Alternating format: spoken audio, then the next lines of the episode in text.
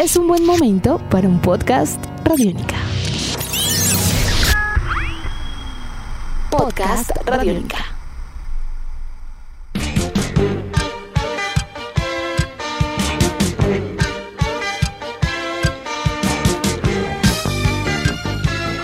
Amigos, bienvenidos a una nueva entrega de En Descarga Radiónica, esta serie de podcast en la cual junto a Iván Zamudio, arroba Iván Zamudio 9, hacemos un recorrido por aquellas cosas eh, del mundo geek, de la cultura pop, de los cómics, de la literatura, del cine, los videojuegos que nos atraen mucho y nos divierten bastante. Iván, muy buenos días, ¿cómo amanece usted? Muy buenos días, muy buenas tardes, muy buenas noches. Los saludamos porque ustedes escuchan este podcast a, cualquier, hora, en cualquier La- lugar y cualquier momento. Eh, um, vamos a hablar de algo muy interesante este mes para cuando ustedes estén escuchando ese podcast. Cuando lo grabamos era el mes o es el mes de los deportes en Radiónica. Por eso hemos decidido hacer una serie de podcast hablando de el deporte en los videojuegos, las series, los cómics y nos vamos con anime. Sí, señor. Haciendo un recorrido por varias series, eh, usted hizo un especial alguna vez en, Mar- en Madrugada Radiónica recorriendo infinidad, porque es infinidad de obras del anime y el manga que hacen referencia a deportes, ¿no? Sí, y es que el tema es que existen muchas series eh, sobre, sobre deportes, pero más allá de los deportes, eh, para el tema de la competencia para los japoneses es muy importante. Tanto así que hay hasta series de juegos de mesa. Sí, claro. Hay series de, de- de todo tipo de, de- formas de competencia que usted se pueda, se pueda imaginar. Existen entonces como que... Ajedrez, hay. Sí, hay. Rumikyu, hay. Hay. Eh, ¿De como- parques habrán hecho? De juegos tradicionales del Japón hay muchas, hay muchas series eh, impresionantes. Y pues eh, ob- obviamente no, no decidimos hacer este podcast eh, hablando acerca de supercampeones de Capitán Subasa porque pues eso ya es como un referente. No, pues. Y siempre hem- hemos hablado muchas veces de, de supercampeones en, en- en este En espacio y en la vida y en, y en Radiónica y en, todo, en el punto rocks, en todo lado hemos hablado de, de supercampeones. Pero en este caso yo creo que es como importante hacer un paralelo. Usted trae una serie nueva, nueva. yo traigo un clásico que se vio acá en Colombia y pues recomendarlos. Que ustedes también nos recomienden series de animación japonesa sobre deportes que podamos pues como eh, generar un, un feedback entre todos y pues podamos ver todas estas producciones en su momento. Sí, de hecho al finalizar este podcast les traeremos un bonus track con algunas de las, de- con- nombrando unas cuantas series más, pero nos queremos entrar en este par. Usted arranque con ese clásico, ¿de qué me va a hablar? Bueno, el clásico que yo voy a hablar se vio más o menos hacia 1994, 93, 90 94. Fue 94. Lo daban los días lunes hacia las 5 de la tarde y es sorprendente porque eh, era una serie que era, tenía un tono un poco violento Y Maduro. y maduro, pero era muy buena. Era muy buena, a mí me encantaba. Se llamaba El Campeón, o también conocido. campeón. Así es. Ashita no Joe. Esta es una, una creación del señor Iki Kawajiri con ilustraciones de Tatsuya Shiba que arrancó en 1968. Ha tenido varias adaptaciones desde ese momento. Tuvo una primera serie de televisión hacia 1970. Después hubo una película y en el 80 hubo una segunda serie de televisión Que fue la que llegó acá. Que esa fue la que vimos acá.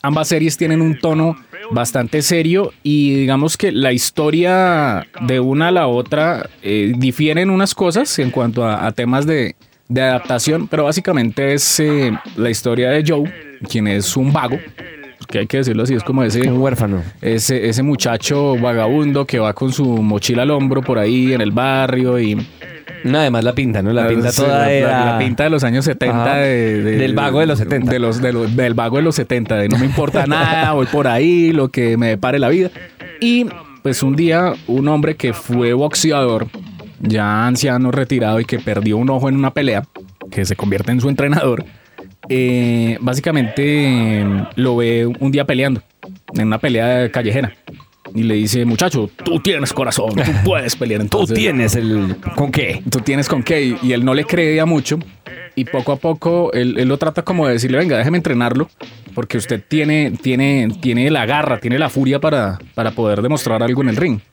porque el muchacho pues a veces se metía como en muchas peleas mafia de- delincuencia eh, tratan una serie de temas ahí también como muy Duros. muy duros de, dentro de lo que fueron eh, los barrios pobres de Japón y el muchacho termina accediendo y se empieza a dar cuenta que poco a poco eh, el deporte es una esperanza. es un cambio de- para su vida y empieza a entrenar en serio y esto se empieza a poner en serio, en serio es que se vuelve campeón mundial. Sí. Entonces, eh, bueno, campeón mundial entre comillas sí. porque pasan una serie de derrotas y cosas como, como un drama a lo estilo Heidi, la niña de las montañas o Candy Candy, una, una- sí, un drama terrible. Tanto así que hay capítulos donde mm, en esa serie que dieron acá de Coestrellas, un amigo de él que era como el, el rival, esos que siempre pasa que eres mi rival, pero Sí. eres mi mejor amigo. Sí, sí, sí, no, pero es chévere. Eso siempre Eh, eh, ocurre. En, en- en el caso especial de, de, um, del campeón, esa rivalidad es muy bonita porque ambos, ambos quieren lograrlo, pero en el boxeo hay una camaradería especial en esta serie que no se ve mucho en la vida real. Entonces no es muy característico, igual hace parte de la parafernalia en muchos casos de lo que es el boxeo internacional, ya mediático, pero ver, ver que los dos saben que tienen que enfrentarse para... Es que no hay opción, no es con un equipo de fútbol en donde No. hay 20 más, es uno contra uno y nadie más. Es, eh, explotan de, una forma muy bonita y muy interesante esa amistad entre él y Toru, ¿se llamaba? Entonces, eh, el tema ahí es que, eh, eh, para que nos entiendan, en el anime, en, en el, en, digamos, en, en la cultura japonesa, en ese tipo de historias, siempre es muy común encontrar como ese tipo de rivalidades. Piens- pensemos en eh, Goku y Vegeta, ¿sí? O sea, Sí, exacto. Es algo así. En este caso, pues en la historia del campeón, pues este amigo muere en el ring en una pelea. Y es cuando Joe, Marca Joe. Joe tiene que, pues eh, básicamente ponerse a entrenar muy fuerte, que incluso llega hasta el estado de la anorexia. eh, O sea, es una cosa... Sí, no, es que tratan temas súper duros, porque además se, se enfocan también en detalles súper dramáticos. En el caso de Toru también él tiene que bajar dos clases antes de enfrentarse y básicamente se, se, él se mata de hambre para poder eh, entrar en esa pelea y muestra todos esos lados oscuros, Que no enalteciendo mucho, enalteciendo mucho el sacrificio del boxeador, pero no necesariamente enalteciendo un deporte que también está lleno de problemáticas y son criticadas a lo largo de la serie. Eso es muy interesante también. Entonces ahí es cuando él tiene que entrenar muy fuerte para, digamos, entre comillas, vengar a su amigo. Es algo muy parecido a lo que pasa como en Rocky 3 y Rocky 4. Pero, pero, pero, pero entonces, claro, Ahí Silvestre Stallone, te pillamos. te pillamos. Entonces la serie de TV de El Campeón la dieron en un momento acá en Colombia donde de pronto muchas personas recordaban como ese, ese dramatismo extremo que tenía, ese melodrama que tenían las series de, de animación japonesa de los años 70. Era como de las últimas series que se, se- se vieron como de ese corte, bueno, aunque Supercampeones también tenía un toque Sí, dramático, súper pesado en algunos momentos, pero pues ver una serie, ver eso y verlo contra, no sé, como contra eh, Seiya, que lo dieron por, ese, por esa época. Seiya lo, lo empezaron a transmitir un año después, que fue la serie AAA que se volvió pues supremamente exitosa. Eran de las pocas series que tenían un contenido violento a la hora de dar los golpes, pero es que el campeón ya se iba mucho más. O sea, cuando empezaba una pelea en el campeón, que eran como tres capítulos de pelea, Uno sufría. era tremendo, era tremendo porque uno veía pues obviamente la sangre, así los planos así súper cerrados, los golpes, toda...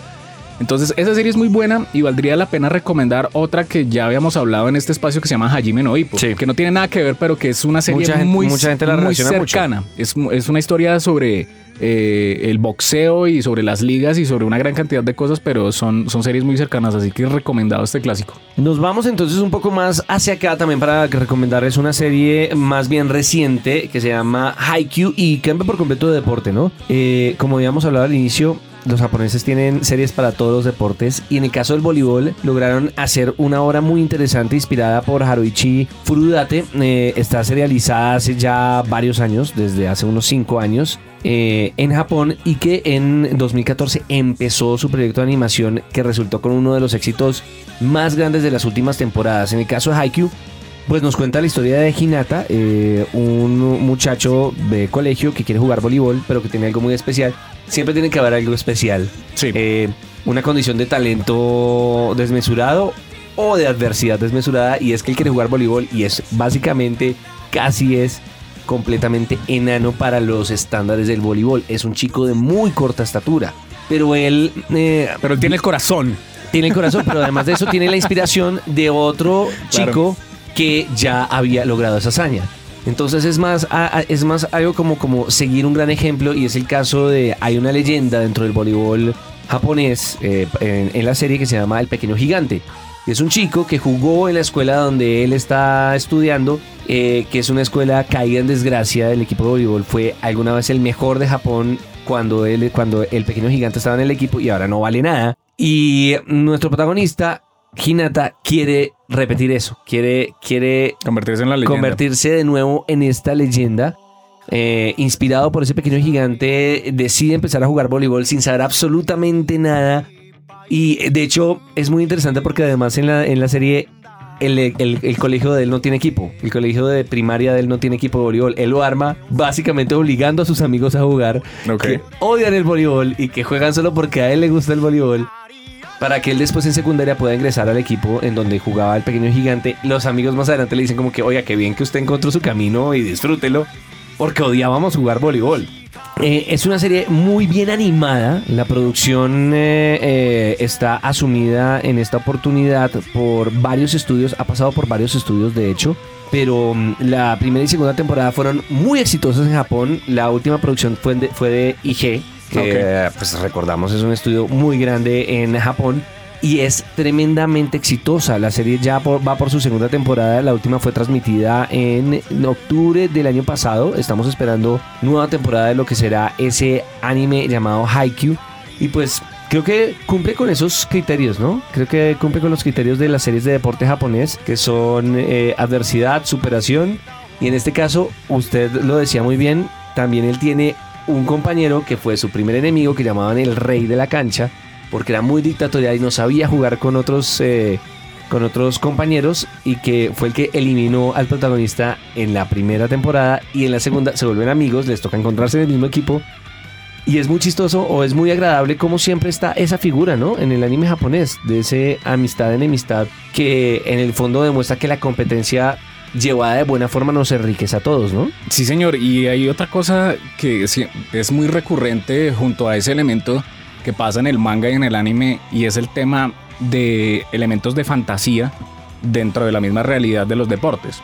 Entonces, pues... Como el eh, tiro del halcón. como el tiro del halcón, el supercampeón. Como el tiro del tigre rompiendo paredes. Eh, Exacto, todo ese tipo de, de- de- de movimientos especiales, de las y specials el que tienen. adamantium en, la- en el rostro de Bruce. Sí, eso, todo, todo ese tipo de cosas. Entonces, eh, eh, ya que usted me menciona esta serie sobre voleibol, yo, re- eh, ¿saben qué pensé? En eh, Prince of Tennis, Ok, que también serie. fue muy importante. Y en, en Prince of Tennis había una cosa curiosa y es que había un movimiento especial, una técnica para poder eh, anotar ahí eh, con Ajá. una raqueta que se llamaba el, el Dimsy Roll. Sí. Y resulta que esa- ese mismo nombre aparece en Hajime no Ippo, Ok.